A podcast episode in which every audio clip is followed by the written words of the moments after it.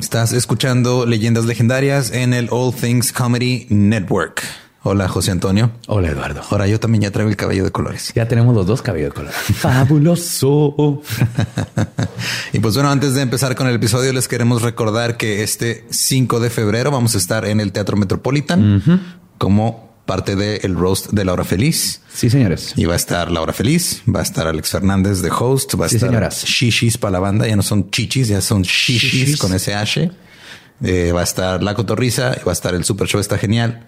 Y nosotros, y ya no me falta nadie, ¿verdad? No, no. Ya está, está ahí el, el Dream Team. El Dream Team de podcast y vamos a ir a insultar a Laura Feliz porque los queremos un chingo. Así es. Pero pues también este, hay que insultarlos poquito para que no se la crean tanto. Entonces nos vemos ahí. Boletos en Ticketmaster, 5 de febrero, Teatro Metropolitan. Quedan ya pocos boletos. Sí. Aprovechen.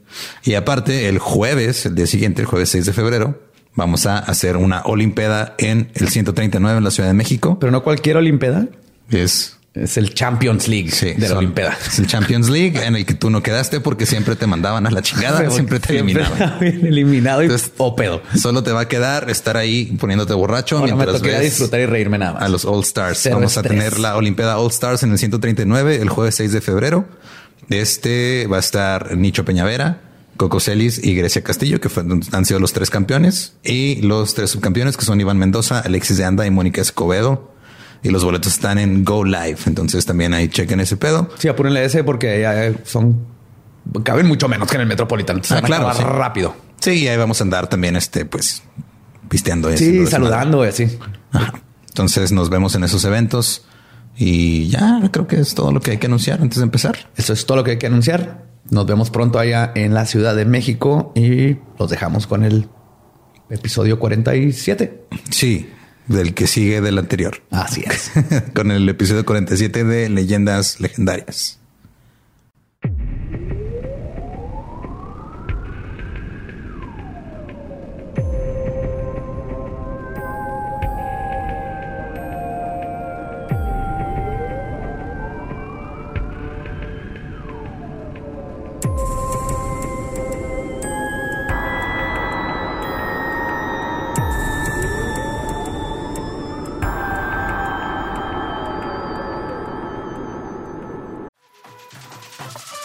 We got a bunch of fries, of course, because when you're Mickey D's, you got to get fries. Delicious. Frank wanted to stay and, and hang out in the McDonald's play place. Um, yeah, it was fun in there. It was, it I was fun, like, man. no, that's for kids, Frank. then he what are got you doing? stuck You on the can't- slide, and we were like, Frank, we got to get back to set. We got back in time, guys. We got back in time. Oh yeah. McDonald's. Everyone has an order. Go get yours today.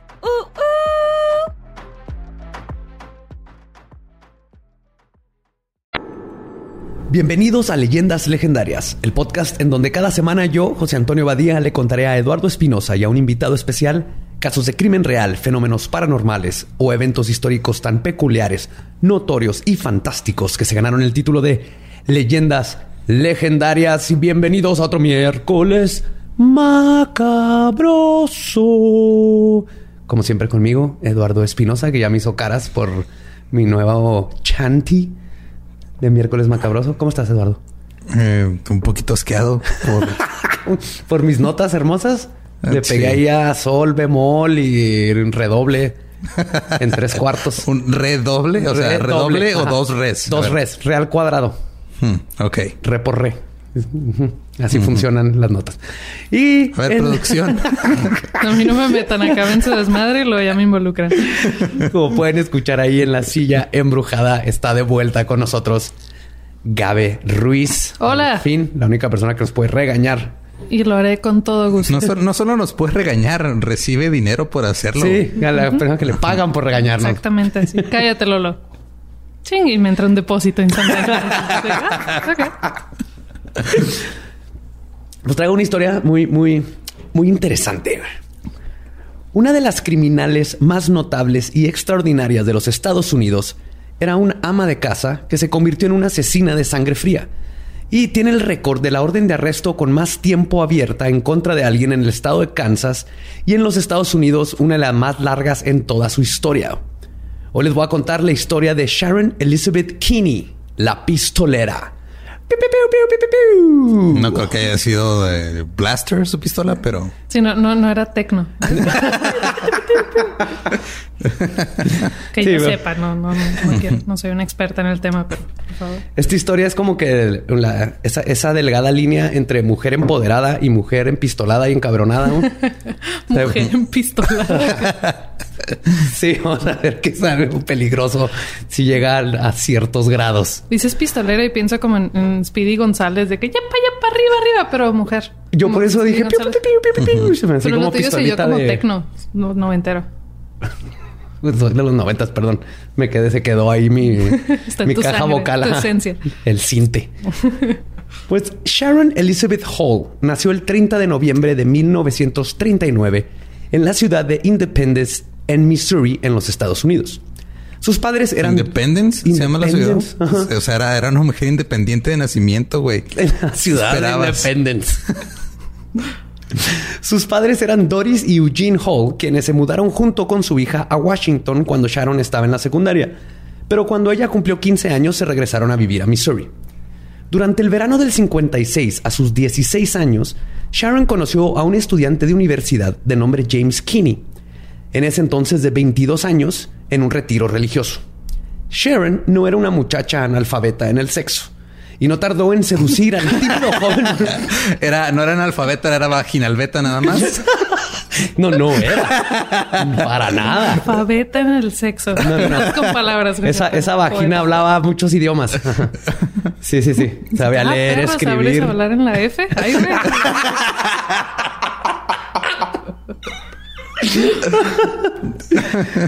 güey. Políglota. Conilinguluta. ¿No? y no tardó en seducir al tímido joven mormón. Después de un corto pero apasionado. Es que también cómo, cómo se usa un mormón. Hola. o, o le dicen la F, hola. Hola. Le enseñas tus calzones mágicos. ¿Es que usan calzones mágicos? Usan canciones mágicos. Ajá. What? Ajá. Sí, los mormones usan calzones mágicos. ¿Qué les da el poder de magia a los calzones? Que el- no se les raspen sus testículos. No sé. ¿Algodón?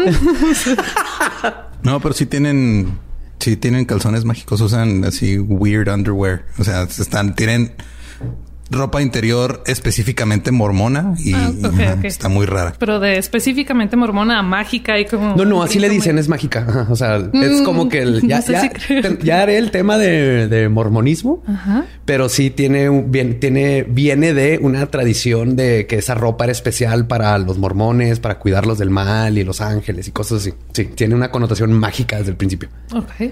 Joseph Smith estaba bien cabrón. Pensó Muy, en muy todo. Pendejo. Sí. Hombre precavido vale por dos. Después de un corto pero apasionado amorío veraniego, James regresó a seguir estudiando en la Universidad de Brigham Young en el estado de Utah. Que hablando de mormones, Brigham Young, ya, ya hablaremos del tema, pero ese vato hubo, hizo una masacre en Mountain Meadows, era pedófilo, politeísta, con pedofilia. Brigham Young era el que era la mano derecha de Joseph Smith. Sí, que luego se, Sí, ¿no? luego Que se hizo el dueño de la, de la iglesia. 55 esposas, era racista.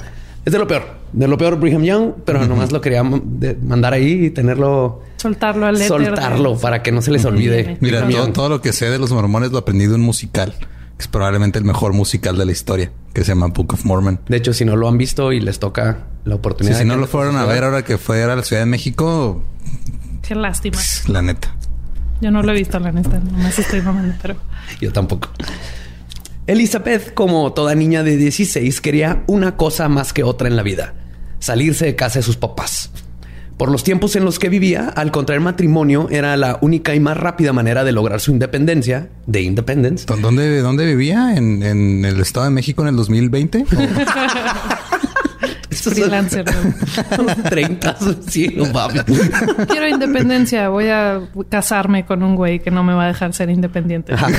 en mujeres. Un güey mormón de 22 años, exactamente. Mormón es igual a libertad, ¿verdad, chicas? Ajá. Y luego puede que seas una de otras 32 esposas. Pero esta no es una historia de mormones. Esta no es una historia de mormones, aunque parezca que sí. Pues lo que hizo es que dijo, me voy a casar con él y voy a poder vivir mis sueños y una vida de lujos y viajes. Así que le mandó una carta a James informándole que estaba embarazada y que por favor pasara por ella, básicamente. Cáele. Ajá, vente. Pero, ok, ¿sí estaba embarazada? Ah, para allá voy. Uy, spoiler, perdón. James, siendo un hombre religioso, pidió vacaciones de sus estudios y manejó hasta Independence para hacerse responsable de su bendición. Y en octubre de ese mismo año se casó con Sharon. Con el dato curioso que el acta de matrimonio de la pareja indica que Sharon tenía 18 años y que era viuda. Ah, cabrón. Yo- A Sharon nunca le gustó hablar mucho sobre este detalle, pero por alguna razón Sharon contaba que había estado casada y su esposo había muerto en un accidente automovilístico. Sí, así funciona la viudez. Nada de esto, sí, nada de esto es cierto. Tenía 16 años y nunca se había casado, era una niña. Ah, yo, yo sí le estaba creyendo así que cómo se pudo haber casado y No, qué le pasó al... No, son esas cosas. Desde aquí de- empiezas así como que Sharon está rara. Ok. Algo tiene ahí. Se Ella establece de entrada poner que, Sharon... Ella insistió en así, hoy soy viuda. Como, en MySpace cuando ponías así de que eh, en, en tu estado de relación te ponías viuda por haberte trendy y cool. ¿No? No. Ay, bien que lo hicieron. No. Yo sí, como... ¿Te acuerdas que nos conocimos en MySpace?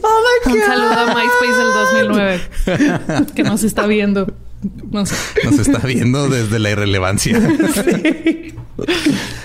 La familia Kinney se fue a vivir a Provo, en Utah, donde tuvieron una segunda ceremonia de matrimonio, ahora en la casa de Elder Kinney, una vez que Sharon había sido convertida al mormonismo.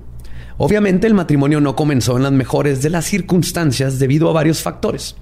Princip- Uno tenía 16 años, dos el güey era mormón.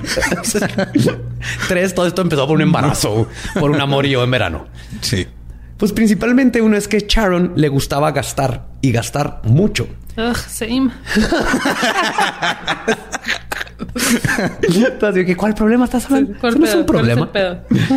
Y James, que era un alumno de universidad, tenía su presupuesto muy ajustado. Same. Tan ajustado como su ropa interior mágica. que su, su presupuesto es el que debería ser mágico, no la ropa interior. Prioridades mormones. Además de que vivían en un departamento que compartían con un roommate. Estas cosas, anudadas a que James se la pasaba estudiando, aunadas, sí, ah, aunadas, lo iba a decir bien, fuck. A que James se la pasaba estudiando y atendiendo sus prácticas religiosas, hacían que Sharon siempre estuviera quejándose de la falta de dinero y del poco espacio que tenían en el DEPA y de que nunca se veían. Ok, antes de que sigas, quiero mencionar que ahorita me identifico muy cabrón con esta mujer. No tengo dinero, me gusta gastar, no hay espacio en el DEPA. Team Sharon, 100%. Pero hasta este punto, no Hasta sé este qué vaya a punto pasar creo que, después. creo que todas se pueden identificar con Sharon. No sé, hay personas Fuera con del- dinero y casas grandes. No las conozco, pero me imagino que... Eventualmente James se fastidió de las incesantes quejas de su nueva esposa y viendo que no podía concentrarse en la universidad, decidió dejar su carrera trunca y regresarse a vivir a Independence. Haggard y Katie Kinney estaban muy contentos de que su hijo estuviera de regreso y recibieron a él y a su nuera y a su futuro nieto con los brazos abiertos. Incluso les dieron un cuarto de visitas que tenían en su propiedad para que ahí vivieran. Los dos consiguieron trabajo. James como ingeniero eléctrico en la compañía aeronáutica Bendix y Sharon de nana o a veces tenía trabajos en tiendas de vendedora. Nana, ¿verdad? No Nana. de enana. No, no. Sí, no, no, es muy fácil, güey. Nomás pones los zapatos en las rodillas y nadie te pregunta nada. Sí, sí, toreaba, iba a la lucha libre. Navidad, uff, ni se diga. Ajá, Navidad es cuando más de ahí salió el aguinaldo.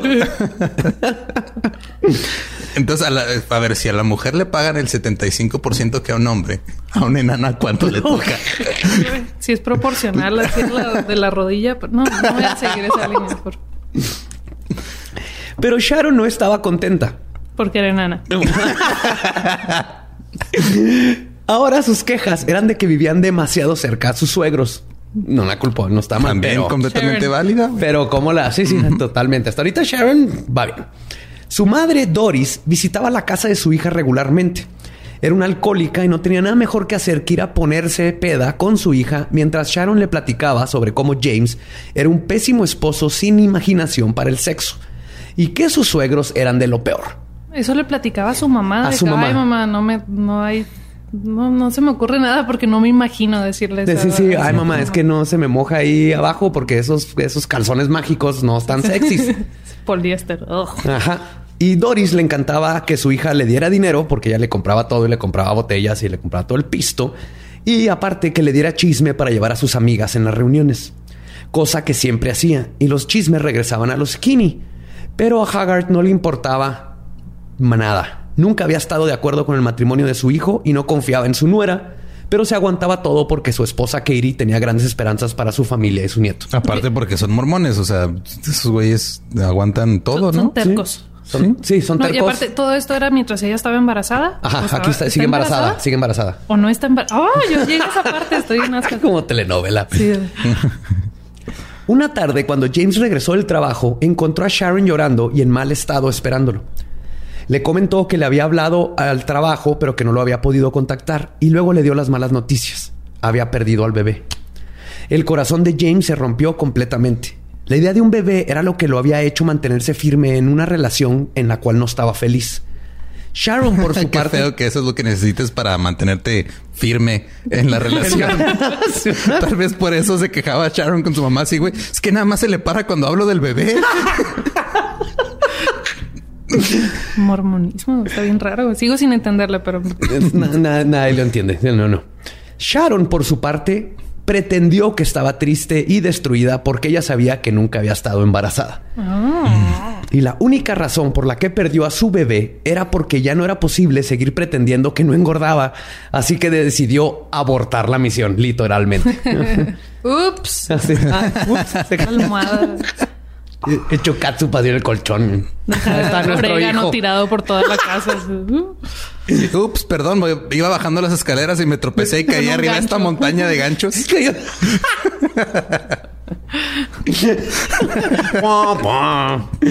Aún con este golpe tan fuerte para James, quien era un hombre siempre positivo, vio en esta situación una oportunidad para poder regresar a sus estudios, terminar su carrera y poder tener así un mejor trabajo y darle una mejor vida a él y a su esposa. Pero esto nunca sucedió porque Sharon quedó embarazada de a de veras ahora sí en 1957 y tuvieron a su hija Dana. ¿Qué culpa tiene James? No sé, pero o sea, es como cuando dices así, ay, me invitaron a algo a donde no quiero ir, ay, no sé si me voy a sentir bien o no, igual y me enfermo y luego sí te enfermas. Sí, eso pasó, exactamente. pasó? Y pues más que nada Sharon. Ajá. Sharon amaba a su hija y le dedicaba casi todo el tiempo del mundo. Incluso cuando iban a ir a una boda de unos amigos y aprovechar el viaje para tener una pequeña luna de miel que nunca tuvieron, Sharon renuentemente dejó a Dana con los suegros. ¿Dana es la niña? Sí. Sí, Dana es la hija. Y luego llegó con los suegros y les dijo, a ver, entonces tú crees que soy culera? No, es otra Dana, perdón. El- el- en el, durante todo el viaje, la pareja siguió peleando. Cuando Sharon vio que la boda a la que fueron no era una gran boda de sociedad. Así que en la- después se fueron a una cabaña que había rentado James a un amigo para pasar ahí su luna de miel. Sharon no dejaba de insultarlo y hacerlo de menos. Lo único que hizo que los regaños se detuvieran fue que James le prometió que irían a Las Vegas de regreso a Independence. Y sí lo hicieron, pasaron por Las Vegas y Sharon pudo ver las luces de la ciudad del pecado desde adentro del automóvil. Ni se paró No. el culero. Aquí, aquí estoy del lado de James. O sea, Sharon sí está de bitch. Se enojó se haber porque la boda no estaba como- bonita y no era sí, su boda. Cierto. Sí, cierto. Prosigue. Entonces, sí, sí me imagino la cara Pero, ok, de James. pudo haber tirado acá como ah, pasivo-agresivo al nivel... ¿Yo? Ok, bájate, pero nomás a la gasolinera. ¿Fuiste a Las Vegas? Ahí está. Este, fue, fue como un chiste de papá lo que hizo este vato, pero en vivo. Ah, sí, ahí están Las Vegas, ¿te gustan? Ya lo vimos. Fuga. Ya puedes decir que lo viste. Ajá. sí, ok. Pero no, sí. Y estaba calificado para hacer chistes de papá porque ya era papá de neta. Ahora sí era de veras. Te dan permiso en el hospital. Cuando entregan al bebé. te- Te dan tu licencia de dad jokes. Perdón. Ya de regreso en Missouri, James decidió que aunque sus sueños de terminar la universidad estaban muertos, aún así podía superarse y hacer una mejor vida para todos. Y lo logró. En 1959 se fueron a vivir a una casa recién construida en la subdivisión de Ellswood Meadows y para este tiempo la familia Kinney ya había crecido con el nacimiento de su hijo Troy Kinney. Pero Sharon... no- e- Bikini se oye como, ah, ya ves que es bikini, tranquini, troikini. No sé cómo sería un troikini. Un Troy troikini, eso es un bikini que adentro trae más personas, como un caballo de Sí, Troya. ándale. Entonces hay más bikinis pequeños. Tanquinis. Es que el bikini en sí es un caballo de Troya, ¿no? Ok. Ok, por... No, esa analogía está muy por allá. Ok. te- me perdice. Pues Sharon no estaba contenta. Mientras James trabajaba dos turnos, ella estaba teniendo un amorío habitual con su exnovio de prepa de nombre John Boldis y con cualquier otro hombre que le llamara la atención. Los vecinos constantemente le contaban a James cómo veían carros llegar a casa, a su casa con hombres diferentes mientras él no estaba en ella. Y cuando Sharon, pues sí, Pues sí, no sí. estaba en ella, evidentemente. ni en la casa ni en ella. Y cuando Sharon no estaba haciendo el delicioso con su otro hobby favorito, perdón, eh, era, iba a ser su otro hobby favorito que era comprar. Y comprar y comprar y comprar. Lo que mantenía a los Kinney siempre en una precaria situación financiera. James era un hombre tradicional para sus tiempos y siempre mantuvo una actitud de alguien cuya función era proveer y darle una mejor vida a sus hijos y esposa. Incluso su actitud era la de dejar que Sharon estuviera a cargo de todo con tal de que estuviera contenta. Si ella estaba contenta, él estaba contenta. Clásico, yo tampoco le no tengo me que echar ganas. ajá. Yo estoy dando dinero, que también ahí sí entiendo que el- yo creo que Sharon, eso que le contaba a la mamá, pues, obviamente afectaba, ¿no? Claro. Pero toda esta, toda esta relación empezó mal desde el principio y se va a poner peor. Pero aún así, James no estaba pendejo. Y después de todas las pruebas de infidelidad y la actitud tóxica de su esposa, decidió ir a ver un abogado para tramitar un divorcio.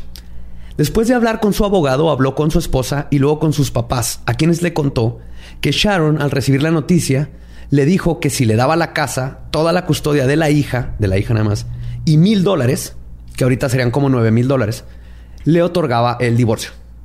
Ok, si Simón nos divorciamos, te lo vendo. Ajá, básicamente fue una extorsión ahí. Y también se hizo así de que, y la niña, haciendo mal la niña. Ese güey, me. La mamá. Es que se llama Troikini también. O sea, te quedaste con el troikini. ¡Ay, yo quiero el troikini! Zafo. Zafo, yo quiero a Dana. La mamá de James, Katie, lo convenció de intentar salvar su matrimonio porque religión, son mormones, no se pueden divorciar. Bueno, esto hacen todos los de las religiones, ¿verdad? Y este, este sería un consejo que Katie se arrepentiría de haber dicho por el resto de su vida. El 19 de marzo de 1960, mientras Dana jugaba en la otra habitación, Sharon sacó una copia de una revista policial recientemente comprada, donde venía un artículo sobre una madre en Virginia que asesinó a su esposo y se salió con la suya. Ay, se me olvidó dónde estábamos. Pensé que era como nomás chisme y se me olvidó que va a pasar algo bien. Ay, Sigue siendo chisme, amiga, ¿eh? Sigue siendo chisme. punto, pero sí fue de que no, no se le vaya a ocurrir. Ay, Veo logos. ¿Te acordaste que estás leyendo de Sí, ay, no, esto no va a terminar. ¿Te acordaste que estás en tu lugar de trabajo? Se me olvida, perdón, soy muy dispersa. Ella le dijo a la policía, o sea, la, la- la señora de Virginia, del, del caso que estaba leyendo, Sí, man. que uno de sus hijos apretó el gatillo sin darse cuenta, disparando accidentalmente a su esposo en el pecho. Un policía sabía que ella lo había hecho, pero no pudo encontrar la prueba. La historia tuvo lugar en Manassas, Virginia, el 11 de junio de 1959. La señora Lillian Chastain luego confesó haber asesinado a su esposo. Pero en la revista lo único que Sharon vio fue una mujer que se había deshecho de su esposo, había cobrado la aseguranza y había sido apoyada por toda la comunidad. Así que aproximadamente a las cinco y media de la tarde, mientras James estaba tomando una siesta en la recámara principal, el inconfundible sonido de una pistola disparando rompió con el silencio del lugar. Cuando Sharon subió a la recámara, encontró a su esposo con un balazo en la parte posterior de su cabeza. Estaba sangrando profusamente y junto a él estaba Dana, de dos años y medio, sentada sobre la cama junto a su papá, con una pistola calibre 22 marca High Target en la mano.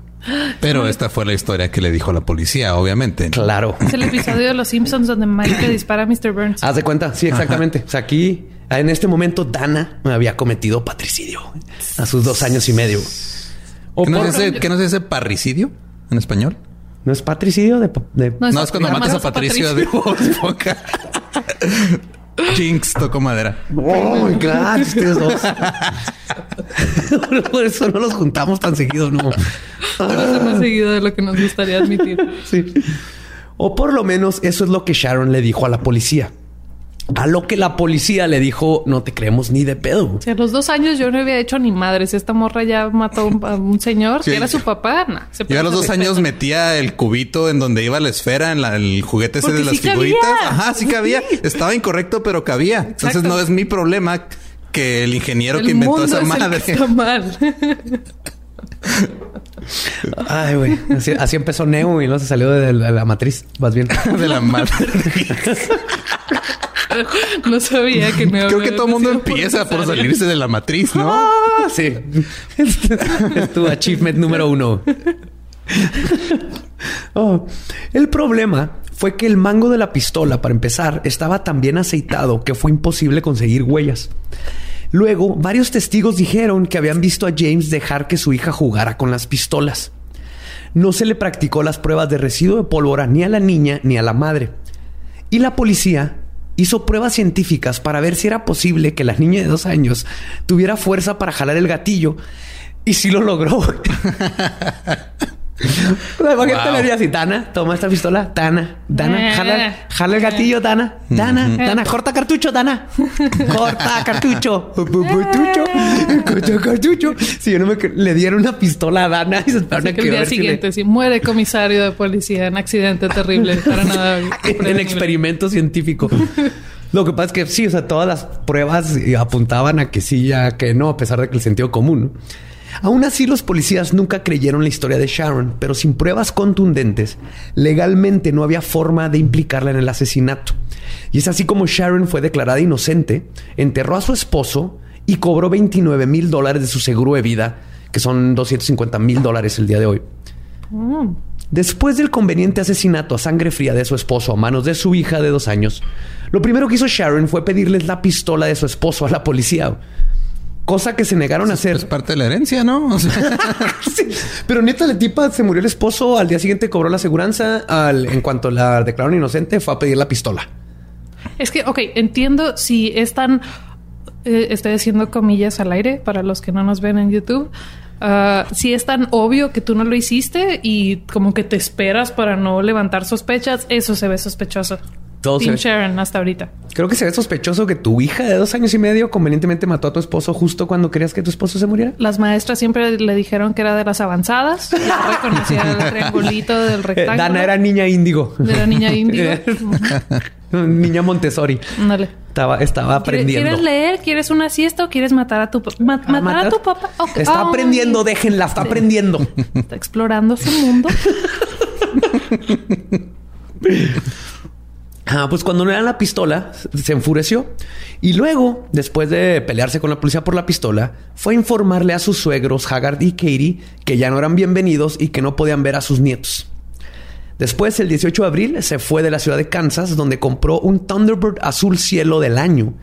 Y después de firmar los papeles, aprovechó para comenzar un amorío con el vendedor de la agencia, Walter Jones. Sí, es que ahí. no mames, también ese carro, güey, estaba bien bonito. Sí, está bien bonito. Sí, alguien compra ese carro y quieres tener sexo con él inmediatamente, no importa quién sea, aunque sea una enana. una enana fake, ¿eh? Sí, sí, sí. Una mujer pretendiendo ser enana.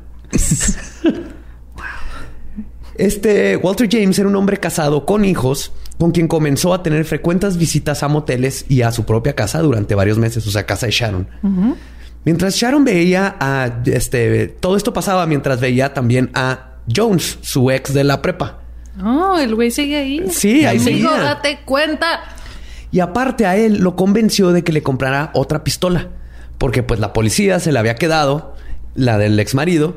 Y cuando John, este John le informó que había comprado la pistola y se la dio y que la había registrado bajo el nombre de Sharon, ella lo forzó a que regresara y cambiara el registro. Y su lover boy fue y cambió el registro. Entonces aquí yo que no sé por qué nadie está sospechando de esta mujer en este punto. Because that pussy was fire. Tal vez no, no estamos. En ningún momento has mencionado la, calidad del. sí, la calidad de la, calidad vulva. el- de la vulva. Sí, sí, sí. Sí, eso sí, sí era una mujer muy guapa. Ahí, ahí va a haber fotos. Mira. ¿Va a haber fotos? Ajá. Eso decían de mi abuela paterna porque tuvo hijos como con cuatro diferentes hombres. Y yo cuando pregunté a mis 10 años así, ¿por qué todos mis tíos tienen apellidos diferentes? Ay, mi hijo, es que tu abuela era muy guapa. Entonces, Ahí está. Si no era culpa de tu abuela. no. No, pero sí, que- ella también sí es, es muy guapa, así muy, este, muy delgada, facciones hubiera sido modelo de sus tiempos si no hubiera no estado hubiera- atorada en un matrimonio. O sea, en sus, tiempos, en 16 sus tiempos hubiera perpetuado los estándares de la belleza que afectan a la mujer. Qué poca madre, Ay, Sharon. Mata a quien quieras, Sharon. Y digo en sus tiempos porque ahorita tendría como 88 años. Así bien buena de 88. El amorío, con, el amorío con Walter Jones duró varios meses. En uno de esos días de motel, Jones estaba cambiando para irse con su esposa cuando Sharon le dio la noticia de que estaba embarazada. Uy. A diferencia de su esposo, de su finado esposo, Walter no le creyó el cuento o simplemente no le importó. Terminó de cambiarse. No le- sé si le importaba mucho su familia que ya tenía. Sí, ¿tú crees que le iba a importar? Ay, déjame, te pongo atención. Ah, sí, cómo no, a ver. Respeto. ¿Cómo le vamos a poner? Tengo una idea. Bikini wax. Terminó de cambiar. Monokini, Monokini. terminó de cambiarse, le dijo a Sharon que no quería volver a, que no la quería volver a ver y terminó el amorío. Desnuda y gritando, Sharon siguió a Walter hasta su carro reclamándole mil cosas. Escena que dio para muchas semanas de chismes a toda la persona que estuvieron viendo la escena en vivo de una viuda que acababa de perder a su esposo solo unos tres meses atrás. Uh, en tres meses tantito, tenía Sharon, dos amantes más. Sí, un Thunderbird azul. Ella no perdió el take tiempo. Ajá. Al día siguiente, Sharon le marcó a la esposa de Walter, Patricia Jones. Le dijo que tenía que hablar con ella ya que le tenía que contar sobre un amorío de su esposo, el cual estaba teniendo con la hermana ficticia de Sharon. Sí, entonces Sharon Así, le dijo... mi hermana, no soy yo para no nada. soy yo. conmigo, no, Es que mi hermana le está haciendo el nasty a tu esposo y quiero hablar contigo. Tengo una gemela. Ajá. Es malvada, yo soy la buena. Ella vive en Canadá. Sharoni. Patricia sospechaba de su esposo desde hace tiempo. Y a pesar de que sus amigas le dijeron que no era buena idea, algo en Patricia la hizo ir a ver a Sharon. El 26 de mayo de 1960... Que nada más quiero decir, este, nota que si Sharon mata a Patricia, ahí sí sería patricidio. Hijo. No le, no le sigas la corriente que está pasando. Este es un show. Este es, un- este es un podcast de calidad. pudo- no, no, no, no. Con- Los se chistes pudo están haber aquí a un nivel. llamado de cualquier otra. Laura, Martina, ¿no? La- Patricia. Pero no pongo los nombres. Son biografías. Cámbiaselos para el propósito. ya sabes que vamos a ver. no sabía que iban a hacer sus mamadas. Van a bajar el nivel de humor tan alto y propio que tenemos aquí. El 26 de mayo de 1960, ambas mujeres llegaron a un estacionamiento en la calle Phelps, conocido por ser utilizado por parejas que necesitan privacidad pero no tienen para un motel. Fue en este... O sea, para calentamientos pobres, básicamente. Sí, Había puros alumnos de prepa ahí, ¿no? Ajá, Obviamente. sí, es sí. clásico. Todos de prepa nos te- conocemos ese lugar en el en la Cada ciudad. ciudad, tiene Ajá. su lugar de esos. Ajá. Fue en este lugar donde Sharon confesó que no tenía una hermana y que en realidad era ella la que había estado acostándose con el esposo de Patricia. Mi hermana soy yo, idéntica a la Sí, una máscara de su cara igual. ¿Cómo le hiciste? Y además le informó a Patricia que estaba embarazada de su esposo. Después de darle la ¿Qué información, pinche novela de Televisa nos estás platicando? cabrón, ¿eh? No, yo estoy. ¡Oh, baby. Pa, pa, pa. Pero, ok, aquí es como principios de los 60, ¿no? Es que era súper común de que ah, todos los, bueno, los abuelos y así de, de- de nuestra generación era de, no, pues sí sabemos, tenemos ahí unos primos extras o hermanos. Era súper común y la, tanto las espo- la esposa y la novia como que sabían qué pedo, pero... Entonces hacían, todo el mundo se hacía güey y se aguantaba y por eso tenían que estar pisteando todo el día nomás para sobrevivir. Mad Men, 100%. Mad Men es Mad Men, ajá. Nomás para poder cuidar a los hijos no y tratar de sobrevivir. sí. Primos extras, güey. What the fuck? O sea, sí es cierto, pero. No que sé. los primos extras sí. sí, existen, es un término legal. Así le hacen los genetistas. ah, no, este güey tiene tres primos extras. Su abuela era muy guapa.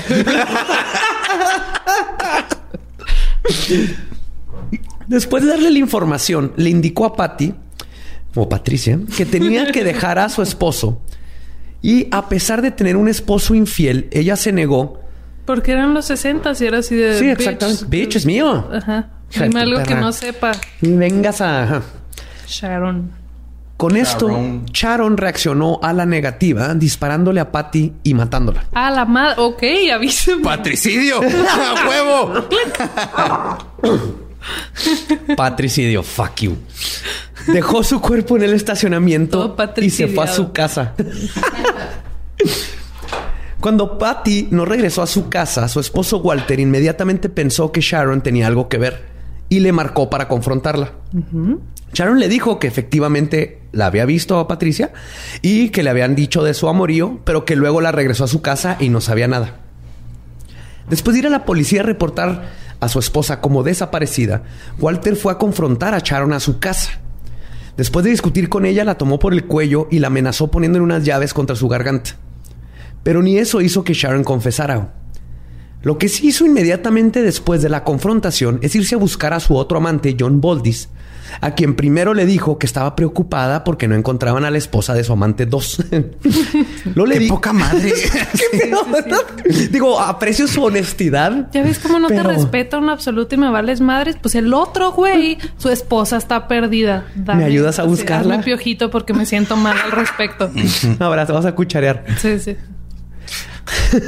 Entonces, no encontraba la esposa de su amante 2. Luego le dijo a amante 1 que fueran a buscar a la esposa de amante 2. En la búsqueda, sedujo a amante 1 y lo llevó al lugar del asesinato en la calle Phelps, donde Sharon le indicó exactamente dónde estacionar el auto. Antes de alcanzar a apagar el auto, Sharon dijo, oh no, ¿qué es eso? Parece un cuerpo que estaba iluminado por las luces del automóvil y se veía a lo lejos un bulto. Bolditz, probablemente más horny que con ganas de andar de detective, dijo que seguramente eso era un bulto. Sí, mira, allá hay un bulto, aquí hay un bulto. ¿Cuál le vas a poner atención? Ey, venimos a poner atención a este bulto. ¿Sí? Que no estamos en la calle Phelps. No, no te distraigas, por favor. Atención. Atendamos un bulto a la vez. un bulto a la vez. Sí, un bulto a Es la el vez. peor programa de Alcohólicos Anónimos. Pero Sharon insistió en que bajara al auto a investigar. Y es ahí donde el amante de Sharon descubrió el cuerpo de la esposa del otro amante de su amante. Ok, entonces es eh, la esposa de William o alguien con W. Ajá. La esposa El- de... de eh, Amante 2. De Amante Walter. 2. Ajá, Walter, de Walter, Jones. Walter, Ajá. ajá. Ajá. Es la que se murió y el que la encuentra Es Amante 1. es, ama- Es es amante de uno, Boldy. Bolditz. Bolditz. ajá. Boldis. ese güey. No Pero obviamente Sharon lo llevó hasta a ahí para que encontrara el cuerpo. Ah, ok. Sí, sí, sí. Sí, como que, sí le dio miedo la amenaza de Walter y dijo, pues voy a llevar a este güey que lo encuentre. Que esté en Encuentran el cuerpo, carro, ajá, al que esté- cabo. Se nota que esta tipa es así de que can't touch this. Ta-na-na-na, ta-na, No, no, ta-na. esa canción no iba a existir por 30 años después de eso. Dudo mucho que Sharon se lo hubiera ¿Quién ocurrido. Pero sí tiene esa mentalidad como dijo, llevo este vato, él la encuentra, le encuentra la policía y Walter ya se calma porque ya encontró a su esposa muerta. Nunca pasó por su cabeza de van a pensar que fui yo. El cuerpo, vestido con un suéter negro y una falda amarilla, pronto fue identificado como la desaparecida Patricia Jones. Jones había recibido cuatro disparos de una pistola calibre 22. Aunque la herida fatal fue un disparo en la cabeza de Jones entrando cerca de la boca en una trayectoria ascendente. También tuvo una herida de bala en su abdomen y dos heridas de bala penetrantes en los hombros en una trayectoria descendente a través de su cuerpo. O sea que lo más probable es que le disparó adentro del carro como hacia ¡pum! arriba. Toma perra y luego que se cayó. ¡Pum, pum! No sé si le dijo ¡Pum! perra, pero probablemente. Vamos a asumir que Vamos le a dijo asumir perra, que le ¿no? dijo perra. Toma esto, esposa de un hombre casado con el que estaba tomando un amorío. Sí, Tomando, teniendo. tomando. Las quemaduras de pólvora en el dobladillo de su falda, que habían sido elevada hasta su cintura, indicaban que el arma había sido disparada desde corta distancia al menos una vez. Los informes iniciales y la investigación ubicaron la hora de muerte de Jones aproximadamente a las 9 pm, el 27 de mayo.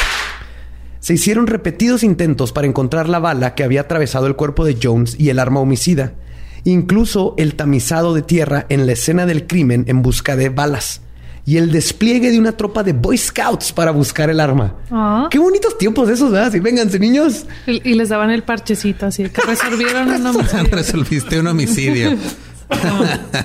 Eso sería un buen. A mí en los Boy Scouts nomás sí me tocó hacer una, este, una caja para bolear zapatos. No, a mí Una me caja para bolear en el lodo. A ti te arrastraron el lodo, pero eso no, o sea, los Boy Scouts a ti nada más sin motivo alguno. Sí, sí, sí, en general. No, unas las bestias Girl esos Scouts. niños. Ah, En las Las- gacelas, ¿cómo se llaman? No, ¿Lobatas? no me acuerdo, estuve ahí dos días porque me arrastraron en lodo. Sí. No, no quiero hablar al respecto, cállense. No, yo hice una caja de- donde ponías tu chinola y tus trapitos y todo para que alguien pusiera el zapato y luego le bolearas los zapatos. Wow. Pero Enseñarte como- habilidades para, o sea, Para cómo hacer hacer, dinero, nudos y cómo hacer dinero. Mira, a los ocho años yo podía independizarme de mi familia. güey. Si me hacía huérfano a los ocho años, yo ya tenía las habilidades para O sea, irme para a un ver, mall. Independizarte de tu familia y quedarte huérfano son conceptos muy similares y muy opuestos al mismo tiempo, güey. El punto es que yo iba a estar bien financieramente. güey. Iba a Y- tener dinero. O sea, te enseñan a hacer cosas, a hacer dinero, pero no a pronunciar financieramente bien. No, claro que no. Yo, Sí, eso no- yo no. sabía bolear zapatos y matar ardillas. Finalmente se encontró una bala de rifle calibre 22 enterrada en el suelo donde se había encontrado el cuerpo de Jones, lo que proporcionaba evidencia de que al menos alguna de sus heridas habían sido sostenidas en el lugar donde se encontró su cuerpo. Pero a pesar de que buscaron por todos lados, incluso usaron buzos para investigar un lago que estaba cerca, y con la ayuda de los Boy Scouts no pudieron encontrar el arma homicida. Claro, porque los Boy Scouts son así el estándar de, de CSI. Ajá. forénsica. De ahí viene la criminología. Hola, Jimmy, ¿dónde encontraste las? No. Oficial, no encontré la pistola, pero le puedo bolear los zapatos. Lo importante es que creas en ti, Jimmy. Le dan un. Y no le dan oficial, no le puedo, no encontré la pistola, pero sé guardar un secreto. sí, sí. La policía ya había comenzado su investigación y varias personas que trabajaban con Patricia habían identificado a Sharon como la última persona con la que la habían visto, a- con la que habían visto a su colega. A medianoche del primero de julio, la policía llegó a la casa de Sharon y la pusieron bajo arresto. Les dio permiso a los suegros de quedarse con los niños porque seguía renuente. Seguía igual, Eso, sí. sí, ¿Qué más iba a hacer, babosa? y fue a corte. Salió al día siguiente después de pagar 20 mil dólares, que serán 170 y- 173 mil dólares ahorita. Ok, tenía De 29 fianza. mil dólares de la aseguranza. ¿Cuánto, le ¿Cuánto costó el Thunderbird? carro? Ajá. Ay, güey.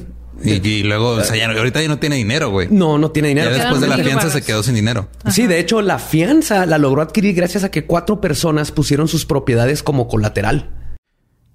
Hey, ¿qué tal? Soy Lolo de Leyendas Legendarias y les quiero dejar un pequeño adelanto de nuestro nuevo podcast. Estás escuchando El Dollop, parte de All Things Comedy Network. Este es un podcast de historia americana en el que cada semana yo, Eduardo Espinosa, le contaré un suceso histórico americano a mi amigo José Antonio Badía, que no tiene idea de qué se va a... Ok, lo bueno es que el tema. No, lo bueno es que nada más te trabas cuando lees, ¿verdad? Sí, O sí, sí. No, no cuando voy a decir una línea que he dicho ya como cuatro o cinco veces.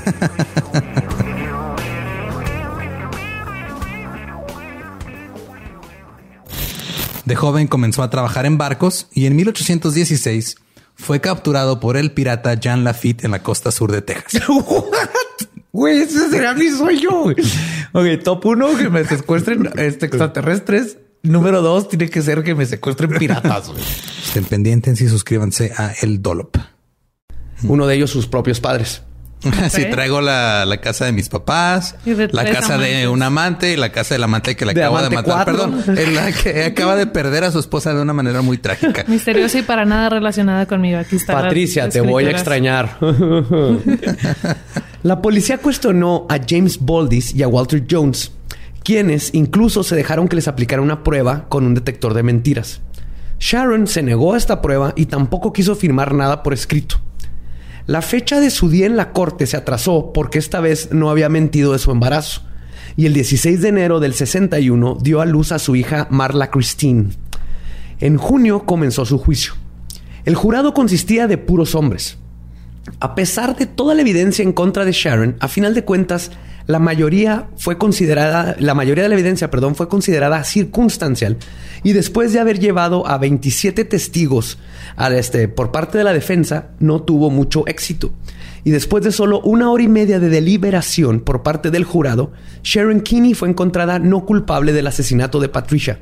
Fuck. Uno de los integrantes del jurado, Odgen Stevens, inmediatamente se acercó a Sharon después de la deliberación y le pidió que le autografiara una fotografía de ella que él había traído. What the Sí. ¿De dónde sacó una foto? O sea, ya era famosa ella como Sí. la persona que no hizo nada. Sí, haber recortado una, una foto del periódico de que la están investigando y fue a que se la firmaran porque les Ok. dijo que estaba guapa.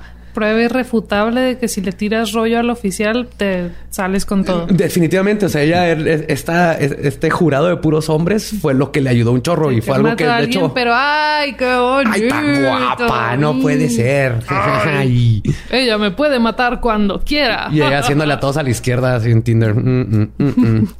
Que en esos tiempos estaba muy cabrón porque era como en telégrafo, ¿no? Así. Con carta. Pero este primer juicio abrió las puertas a que la fiscalía reabriera el caso del asesinato a sangre fría de su esposo a manos de su hija de dos años. Ahora agregaron testimonio de John Boldis, quien durante su cuestionamiento por el asesinato de Patricia había mencionado que Sharon le había ofrecido mil dólares si se deshacía de su entonces esposo James Kinney.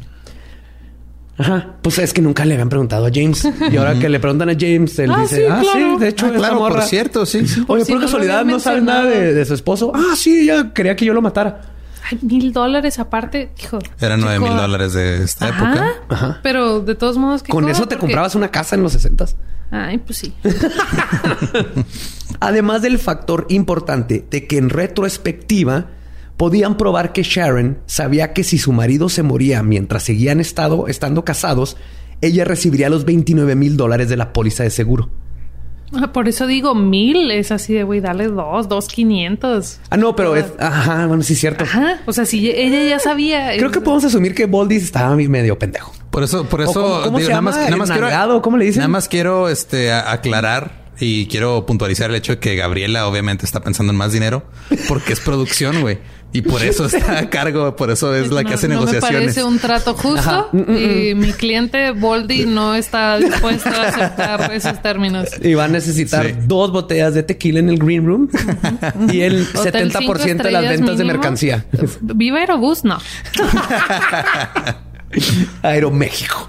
Pero sí, más bien creo que a lo que llevas es que el, el buen Boldy estaba empanochado. Empanochado, esa es la palabra. Esa es la palabra. Y ya, ya supimos que está ahí todo bonito, ¿verdad?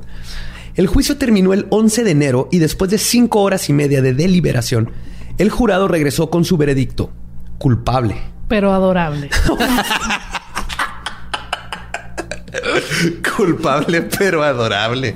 O sea, le dieron el mismo veredicto que tú cuando llegas a tu casa y encuentras a tus perros haciendo un desmadre. Sí. Ay, mal, chico. Ay, pero le tomas fotos y lo subes a Instagram porque, on. Sharon recibió una condena vitalicia en la cárcel. Aún con la convicción este, de culpable, sus suegros declararon que no creían que su nuera era culpable de la muerte de su hijo.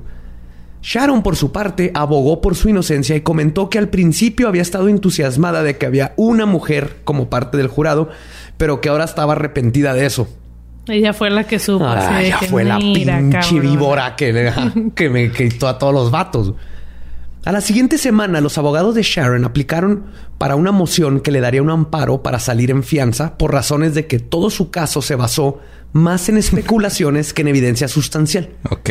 Yo creí que iban a aplicar hacia algo como su señoría, vamos a este a decir que tenía problemas mentales porque obviamente están sus días y son los sesentas. Demasiado emocional como para aguantar un juicio. Déjenla. Que mate a alguien Sí. más. No hay problema. pero- Objeción, esta mujer está histérica. Inocente. Objeción se queda.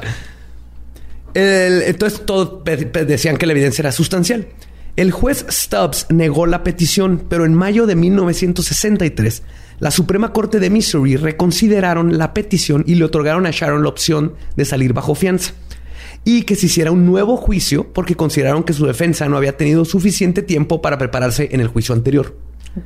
Su hermano le prestó la cantidad de 25 mil dólares ¿Por qué le siguen dando dinero? Se lo No gasta sé. en, cos- en Thunderbirds, en y Thunderbirds amantes y, y fianzas y amantes. fianzas, y, y manteniendo a una niña patricida. Tiene hijos. Sí, sí. Tiene, ya tiene tres. Ya tiene tres, uno que le valió madre, pero ahí está todavía.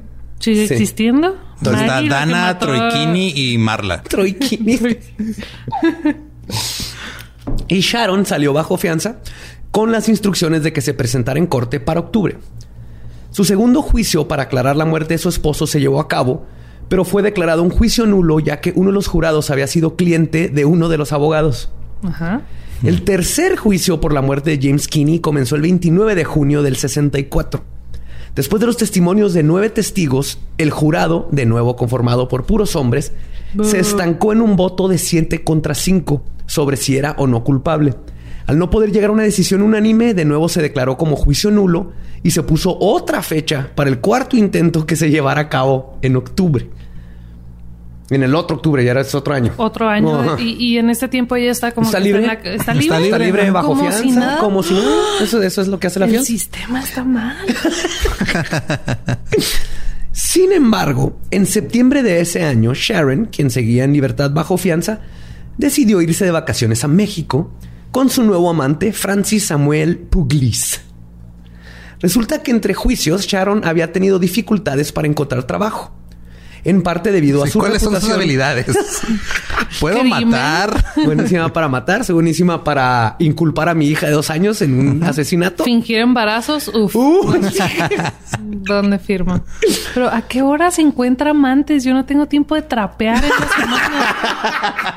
Entre juicios y tener tres hijos y lo aparte me imagino que tenía algún tipo de ¿Sabes, trabajo. ¿Sabes cuál es la, la clave? No había internet en esa época. Híjole. Entonces, esas, esas cuatro Instagram. horas en, en Instagram dándole likes a fotos de perritos, ella los estaba buscando amantes, inculpando a su hija de dos años. productiva sería si no fuera por Instagram. Ya llevarías tres asesinatos mínimo esta semana. Mínimo. Mínimo. O sea, no me subestimas, Espinosa. Tres juicios salió de que saliste como inocente. Sí, sí, sí.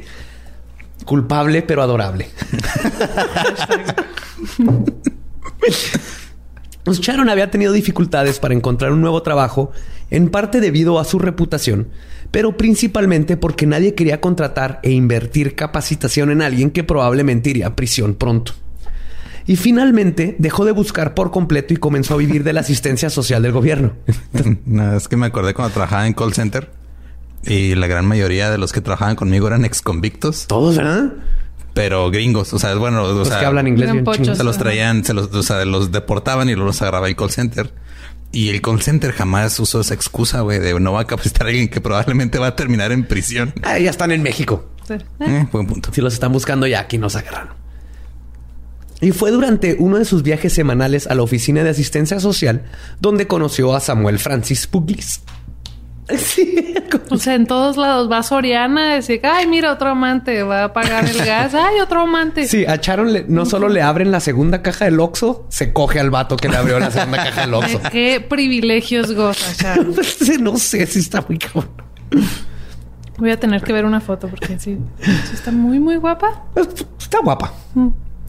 Y más para ser una asesina múltiple. Eh, se me olvidó esa parte. ah, sí, sí, claro. Ignorando la parte donde mata a todos. Pues con Puglis empezó otro romance tórrido, pero volátil. Para salir de viaje le avisó a sus abogados, quienes al ver, que de- al ver que dejarían a sus hijas en los Estados Unidos, estaban seguros que no se fugaría, y solo le dijeron que volviera para su juicio en octubre. Sharon viajó como si fuera la esposa de Samuel, usando su apellido. Arribaron en México el 14 de septiembre, pero no sin antes traer un par de pistolas, porque Sharon le dijo a Samuel que, y cito, no se sentía segura en México. Same. No la culpó. sí, creo que no la podemos culpar por eso. No, ahí sí no. Y luego llegaron justo un día antes del Día de la Independencia. No, y los balazos, no, me entiendo totalmente. Sí, sí, sí, Mujer ahí sí la compré. vale por dos.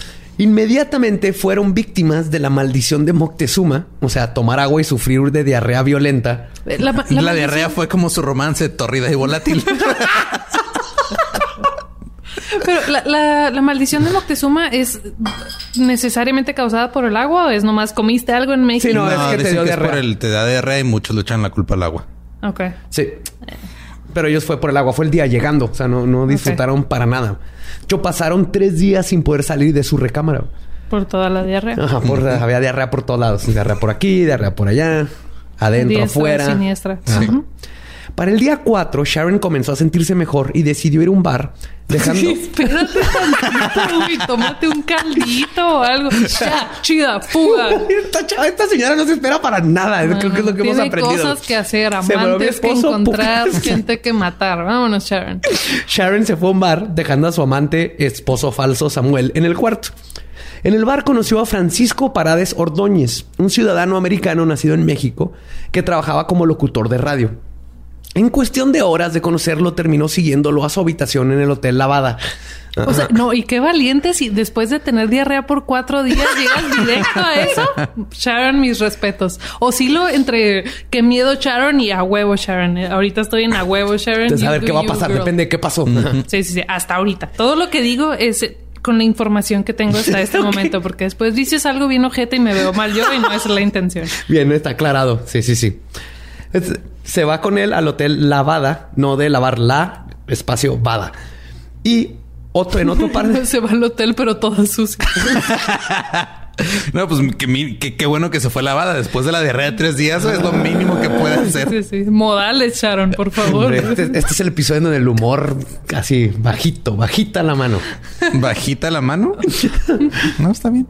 Está, está mediana la mano. Entonces se fue a Lavada y en un par de horas Francisco Parades fue abatido a balazos en su propia habitación. Ah, o sea, sí se pedía Sharon.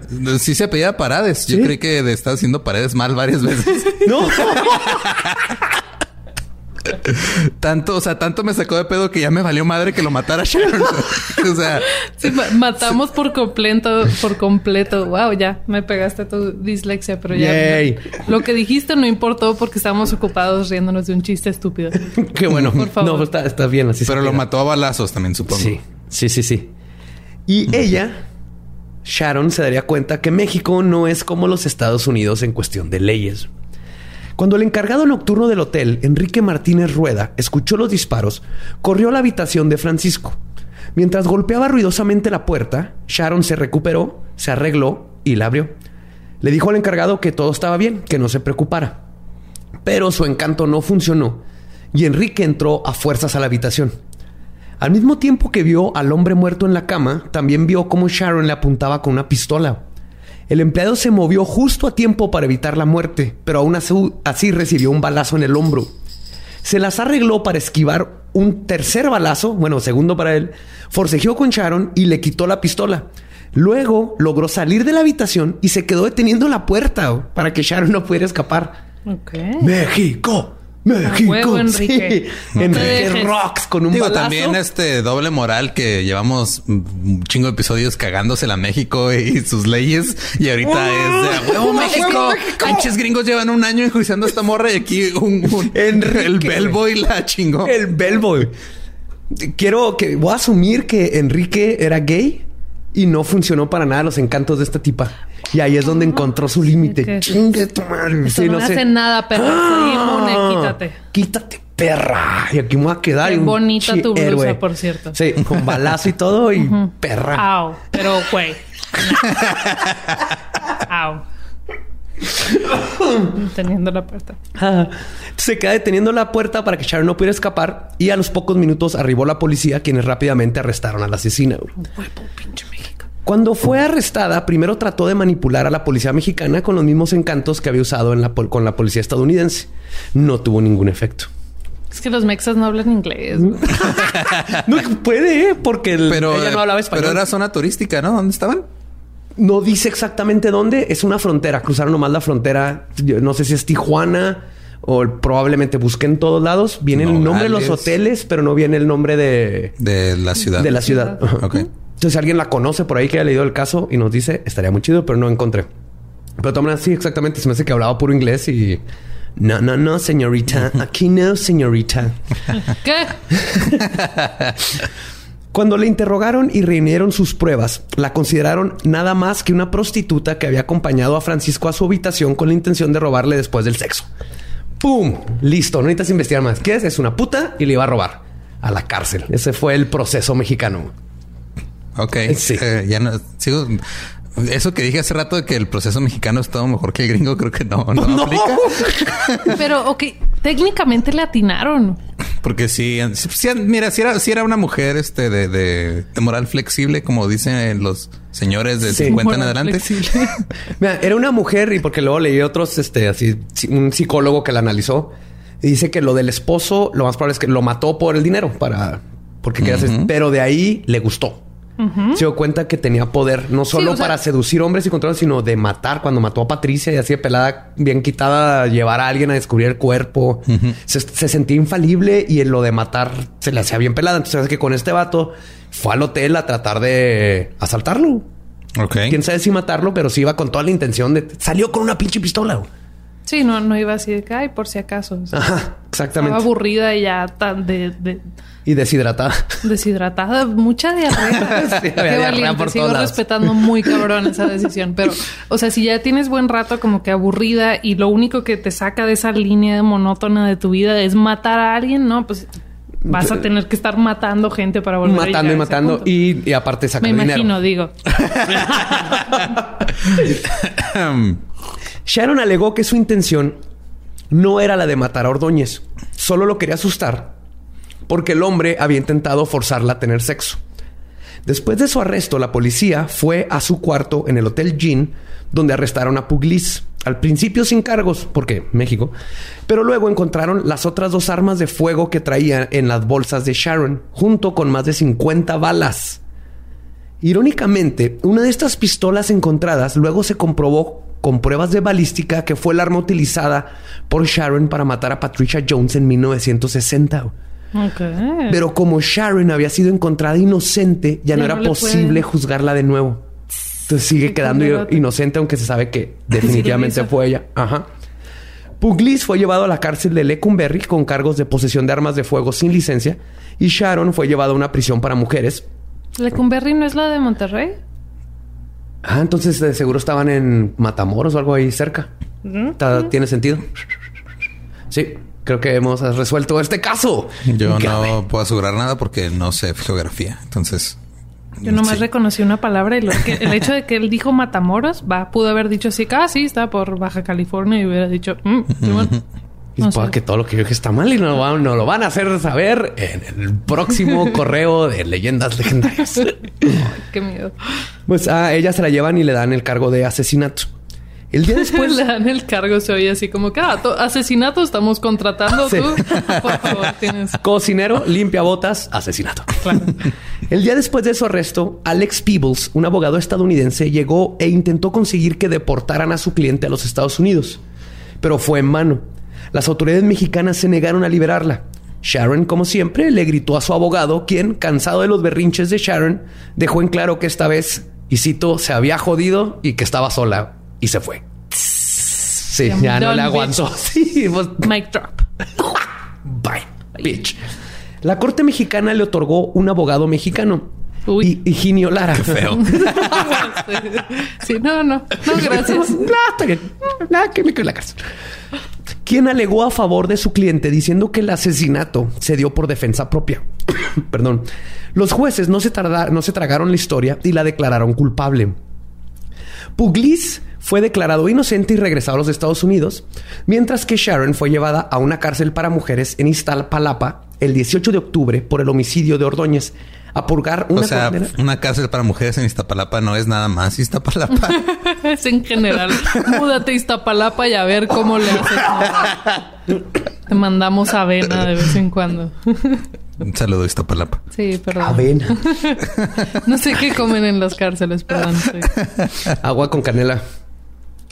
Porque a ti te dieron agua. A mí me dieron canela? agua caliente con canela. Y desde ahí no puedo comer nada con canela. Guacala, café de olla. Entonces, perdón. La llevan a la cárcel de mujeres. Ahí está para el 18 de octubre por el homicidio de Ordóñez a purgar una condena de 10 años. La prensa la bautizó como la pistolera. Piu, piu. Está bien chingón ese apodo. Sí, está bien chingón. Está muy, muy Sí, chido. Y Sharon, como buena gringa, procedió a aplicar para un amparo. Su abogado consiguió una fecha ante los jueces. ¿Eh? El abogado mexicano hizo bien. Quienes después de analizar el caso de nuevo decidieron que 10 años era demasiado poco para su crimen. y no solo le negaron el amparo, sino que le agregaron 3 años a su condena. ¡Oh! ¡Oh! Qué culero. Y luego en Iztapalapa, eso cala más. Sí, venía de... Tres, tres años de Iztapalapa. Iztapalapa son como 15 años de humano en general. Pero es, es- es como proporcional. Los primeros tres años son siete y luego son cinco y luego No, tres. ya. Esta es una mujer que tenía un Thunderbird. Mira, está en Iztapalapa. estaba guapa, qué miedo. Ya estoy preocupada por Sharon. Ah, Ay, güey. Eh, perdón. Eh, cinco años después, el 7 de diciembre de 1969, durante la revisión de rutina para tomar lista a las 5 de la tarde, Kinney no estaba presente. Los custodios asumieron que estaba dormida o algo y no fue hasta las 2 de la mañana que las autoridades declararon que Sharon se había escapado. Se comenzó una búsqueda exhaustiva en la que se incluyó al FBI, principalmente en los estados del norte de México, ya que asumían que lo primero que iba a intentar hacer es volver a los Estados Unidos, pero no apareció. La especulación inicial de la policía fue que... Creo que es la única mujer que desaparece en Iztapalapa que ocasiona tanto movimiento en las autoridades. Culero, pero estoy totalmente de acuerdo con eso. Un saludo Iztapalapa. Pero como triste el saludo. Mic drop. El FBI y todo así está feo. Sí, hasta el FBI. Chale. La especulación Me. Ya no estás preocupada por Sharon. No, ya. eh, Estás preocupada por todas las mujeres de Iztapalapa como todos nosotros. Esto es un, como un, un- no, no, no. Soy baja de emociones. No sé qué estoy. Estoy a su lado, estoy del otro lado. No sé qué está pasando. Ahorita nomás estoy en contra de lo. Esa es la postura más segura que tomas. Tú y, En toda una- tú y la delegación más grande de la Ciudad de México están en contra de mí ahorita. La especulación inicial de la policía fue que Kinney había sobornado a los guardias para poder escapar de la prisión. Se había informado de un apagón inusual en la prisión durante la noche y el momento aproximado de su fuga. No mames que Sharon es, es Yuri, güey. ¿El apagón? ¿No? ¿Nadie? Ok. Mi mamá va a entender ese chiste. Un saludo. Felicidades, mamá. Y la investigación mostró que una puerta que debía haber estado bloqueada no lo estaba. La prensa, por su lado de la época, informó sobre numerosas teorías sobre la fuga de Kinney, incluido el hecho de que ella había sobornado a los guardias de la prisión o que podía haber solicitado la ayuda de un supuesto novio que era comandante de la policía de la Ciudad de México, que la mamá de Kinney había estado involucrada en el plan de escape, también que un ex agente del Servicio Secreto Mexicano le ayudó a escapar y que Kinney pudo haberse disfrazado de hombre para escapar. Ok. O sea, hay ya de todo. ¿Quién muchas es ese opciones. guardia nuevo? No sé, pero tiene unos ojos hermosos. Y un trasero muy bonito. No sé cómo me siento. Roberto. Estoy confundido, Roberto. Pero, ok, una vez más, ¿cómo chingado se encuentra tiempo para conseguir más amantes? Ahí en la cárcel está bien pelada, ¿no? Tienes ahí sí ya no tiene nada que hacer. Bueno, sí. Aparte, lo que sí es que aprendió español bien cabrón en la cárcel. Y eso ha de haber facilitado Respeto eso. su labia. Ya estoy. La labia verbal. vez. no, la labia men Pues yo creo que la labia verbal facilita la labia Además de hablar en F, ya hablaba español. sí, ya hablaba. Ya decía, arriba, arriba. Por atrás, por atrás. ¡Vaya para arriba, arriba! Adentro no. ¿Así suenan los orgasmos femeninos? Pregunta Sí. genuina. Sí, sí, sí. Más no te había tocado, Lolo, pero funcionan todos siempre. Pero una teoría más moderna especula que la familia de Francisco Parades Ordóñez le ayudó a escapar para luego matarla. Ok. Eso está bien eso mexa, güey. Sí. Está súper mexa. Está bien, es- está bien este novela mexa. Eso. Sí. Se- sí, seguimos con la novela. Yo, neta, o sea, e- esta historia, si la ponen como eh, en versión novela con actuaciones terribles y mal iluminado y esas escenas donde están hablando solos, nomás como para, como Para explicar lo que está pasando en la en pero, trama, ajá. ajá, sí. Oh, pero tan solo si pudiera hacer esta Sharon cosa sería que no- obviamente. Totalmente, sí. No, yo neta sí vería eso Sí. y lo digo como persona que no ve novelas. Yo la vería. Ya tiene el mejor nombre. La pistolera. por Televisa. Sí, Netflix échale ganas. No, será más como de Univisión. Sí, Sí. sí, sí, sí, lo porque, veo más porque tiene Telemundo acá incluso. Telemundo, ajá. Ahí está, Telemundo te acaban de regalar una historia bien chingonzota de, Sí, de ya nada más novela. que, ya nada más que acomoden a Fernando Colunga y ya se armó. Ya con eso. Ajá, que pongan a la güereja de Dana. No, la güereja trabaja con ella fingiendo ser enana. No, no, no, era Es nana, perdón. Era, era nana, no enana. Ok. Ay. Pero, Ah, pero qué mira, bueno que no somos productores. Eso hubiera terminado muy pues mal. sí, nosotros dos no. Sí. Ustedes. Pues no se sabe exactamente cómo logró escapar, pero Sharon, al no aparecer en corte para su juicio en Missouri, incurrió en otro delito, que es no aparecer, aparecer en, en corte. corte. Ajá. Por lo que se formuló una orden de arresto en octubre de 1964, lo que la convierte en la persona con el récord de más tiempo con una orden de este tipo a su nombre en la ciudad de Kansas. Casi 56 años ya en este año. O sea, ¿sigue abierta? Sigue abierta. Ok. Y si no fue asesinada al salir de prisión, Sharon Kinney podría estar viva aún, ya una anciana de 88 años. Quizás, Bien guapa matando señores. Ah. quizás viviendo en Guatemala, como especula el FBI. Porque como aprendió español bien cabrón, dicen lo más probable es que no se fue a Estados Unidos, no está pendeja, porque estuvieron en la, en la casa de la familia Sí. un chorro esperando a que volviera, nunca volvió. Dicen, si está viva, se haber ido al sur y perdimos totalmente la vista. Y probablemente alguien de los que nos esté escuchando conoce y no se tiene idea a la pistolera. ¿Que no tu mamá vivió en Guatemala? Ay, güey, sí es cierto. A lo mejor tu mamá tomaba té con la pistolera. Ah, bueno, ahí no hay problema. Yo creí Ok. que le iban a decir que mi mamá era la No, tu mamá No, no, tu tiene. mamá no tiene esa edad. 88 años, No, tu ¿verdad? mamá Sí, es, es muy joven. Sí. Pues sí, pues esa fue la a, lo historia mejor, de a, Sharon. a lo mejor Sharon fue y fundó este MS-13, ¿no? O sea, tiene toda la actitud. Enseñándole a los pandilleros a seducir señores.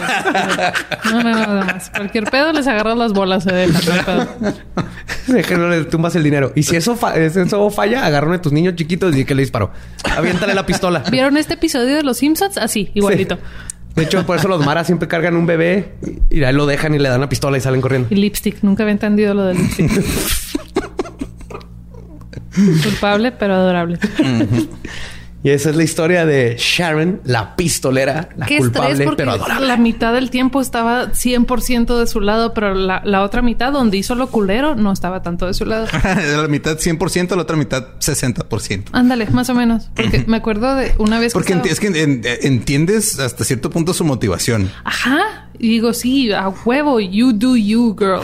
Tú puedes. Como me acuerdo de una vez que estábamos en un evento en el grunge y alguien filereó a alguien afuera y me enteré que había sido una mujer y me sentí poquito orgullosa.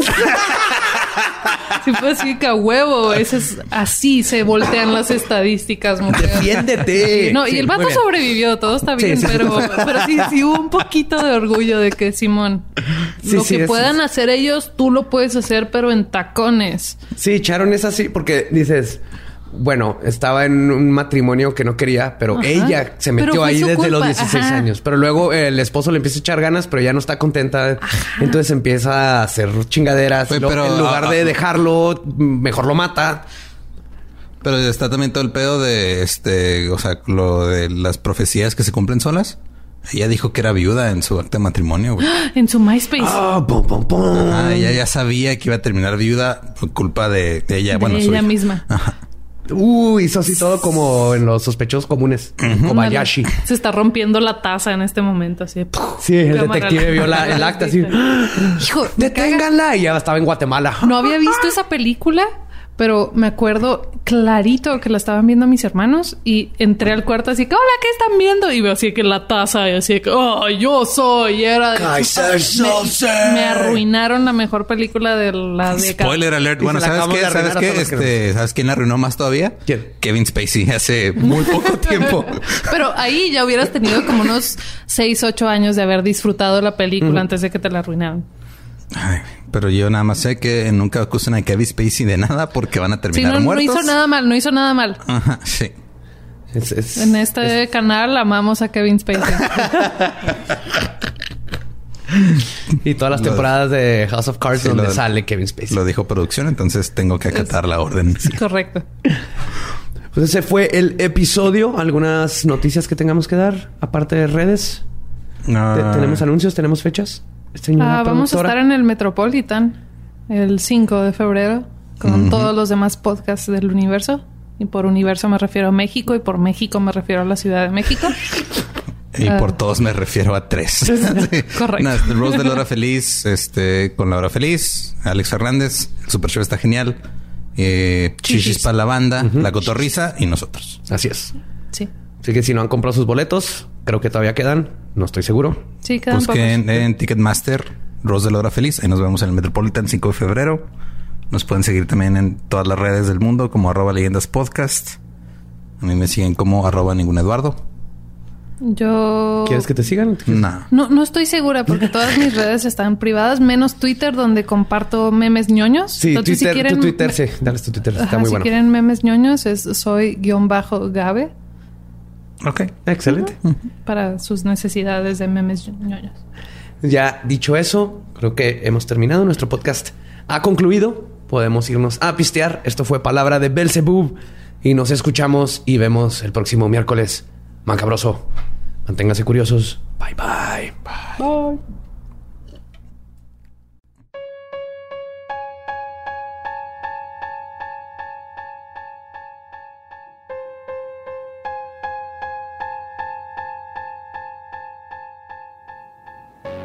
Pues esa fue la asesina Kini, que estuvo muy bueno. Espero les haya agra- agradado Gabriela Ruiz siempre con su humor sardónico, irónico y hermoso. Y sí, claro, no podemos decir nada de ella porque es producción y nos mata. Entonces todo chido. Y vimos que funcionó bastante bien este post-roll de darles noticias más recientes de una forma más corta y analizada.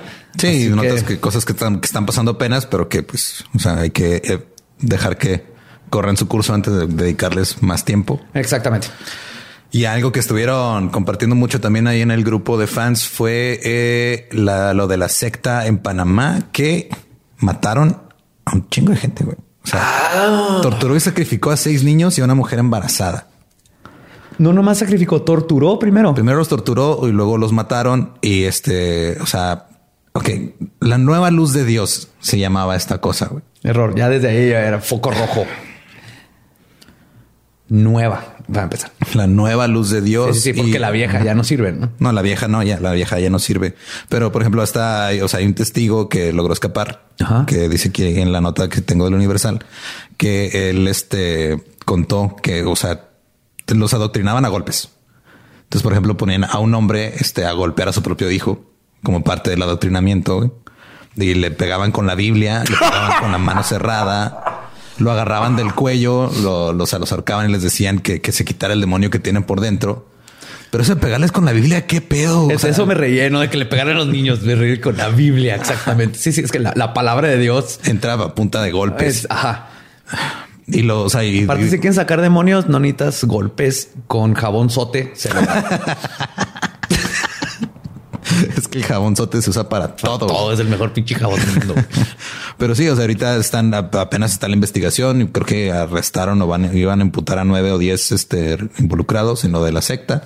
Y lo que sí destapó es de que aparentemente en, en Panamá está súper fácil hacer sectas y cultos. Güey. Es un pedo así. Deja busco aquí lo que decía, pero Como en África. sí. Que tienen, pero en África son más buena onda. Son estos que, que pueden aventar Hadoukens o que juega fútbol bien cabrón. O sea, está, el es pastor ese que ridículo, está bien pero cabrón para jugar fútbol está bien. está bien vergas. Es ridículo. Este no lastiman a nadie. Es ridículo. Acá está mucho más hardcore. Sí, mira, según una, una declaración de aquí que dice una politóloga, dice que Panamá tiene un marco jurídico bastante permisivo para la instalación de nuevos cultos con muy pocos controles, donde el límite es el respeto a la moral cristiana y no el respeto de los derechos humanos. Ah, cabrón. O sea, mientras te adhieras a, A la moral cristiana, no hay pedo. cristianas y eres un culto, no pagas impuestos porque asumo que si eres un culto no pagas impuestos. Supongo, no sé, no conozco cómo funciona. Si tenemos Panamá. a alguien de Sí. Panamá y nos puede dar más, este, perdón, que sepa más cosas de lo que está pasando allá, sí está bien peligroso eso. Sí, ya hemos hablado de cultos y sabemos lo peligroso. Si hay un lugar donde aparte te es tan permisivo que llegues a eso, qué miedo. Y más porque, como sabemos, los cultos por lo general van a ser depredadores de gente que tiene necesidades y que termina dejándose que le digan que golpeen a su hijo con una Biblia. Sí, o sea, digo, mataron a, fueron seis niños, mataron a la embarazada. Cinco de los niños que mataron eran hijos de la mujer que estaba embarazada, creo. Y mataron seis niños porque cuenta el bebé que tenía la señora. Ya tenía, tenía entre cuatro y cua- dice que entre cuatro y seis meses de embarazo. Este, y luego liberaron a unas personas también. Eh, entre los liberados hay siete niños y dos mujeres embarazadas que han sido atendidos por golpes y quemaduras. O sea, güey. Aunque eh, digo, mi pensamiento es Si tú tienes este, una figura divina, un dios, que es súper, súper chingón, no tendrías por qué convencer a la gente a punta de chingazos que es súper chingón. O sea, nada más les cuentas lo que ha hecho esa figura divina y cómo te ha ayudado y cómo te ha cambiado la vida y, y todos los superpoderes que tiene y todo eso. Pedo. Y la gente diría, qué chido. Y la quiero. gente diría, ah, qué chido, va. No es de, ah, mira, este, para que entiendas, te voy a agarrar a chingazos con la palabra de Dios. güey. Claro, de hecho, si cualquiera llega a ti y te trata de convencer de cualquier cosa basado en el miedo y la violencia, estás en un culto Eh, o no es una buena persona si es que todavía no logra hacer su culto, pero tienes que huir. ¿Por qué no hacemos? Hay que hacer el culto de Iron Man. Culto de Iron Man. Ajá. Donde la ciencia es lo más importante y te enseña que el sacrificio propio para que los demás continúen es lo bonito y nadie le pega a nadie. Así de pelada. Son esas tres reglas, nada más. Ok, Eh, podría funcionar. Entonces, este, pues esta, esta nota es la que más han estado compartiendo esta semana ahí en el, en el grupo de fans.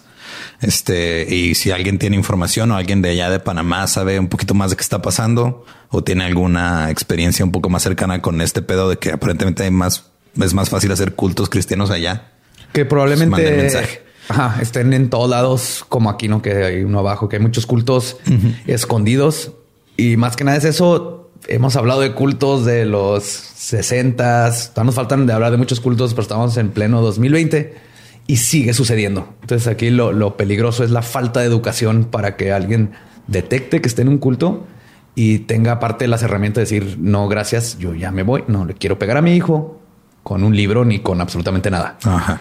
Porque fin. me dijo un idiota. No. Sí. Pues bueno, eso fue lo de esta semana. Muchísimas gracias por escuchar. Nos escuchamos la próxima semana con otro episodio y alguna otra nota o algún otro dato que nos hayan pasado. Exactamente. Así que si están viendo que están pasando cosas raras en su vecindario, mándenos la noticia. Así, nada más este, una pequeña aclaración ahí. Estuvieron también compartiendo como un, un hilo de Twitter donde supuestamente habían mandado un pez de esos todos raros que tienen una lámpara colgando de la cabeza, Sí. que lo mandaron al fondo del mar y que quién sabe qué. Este es ficción, gente. 100%. Ah, es ficción. Es ficción muy bien hecha, pero es ficción. Ajá. Porque sí vi uno que otro comentario que aun cuando este, el mismo autor de Twitter dice esto pero es ficción, la gente así diciendo, no, ¿cómo va a ser ficción? Así, sí, güey, yo, yo lo escribí, yo sé que es ficción. Yo porque sé que fue inventé". ficción. como el del niño que se le aparecía en el cuarto o como las pendejadas de Carlos Namé. Pero si te estás creyendo las pendejadas de Carlos Sí. Namé, eh, no tienes, no O sea, la neta es una, es, es una buena historia, está súper bien estructurada, pero es falso. No Ah. se la crean. Entonces, esto fue todo por este episodio. Nos escuchamos la semana que entra. Bye. Y bye.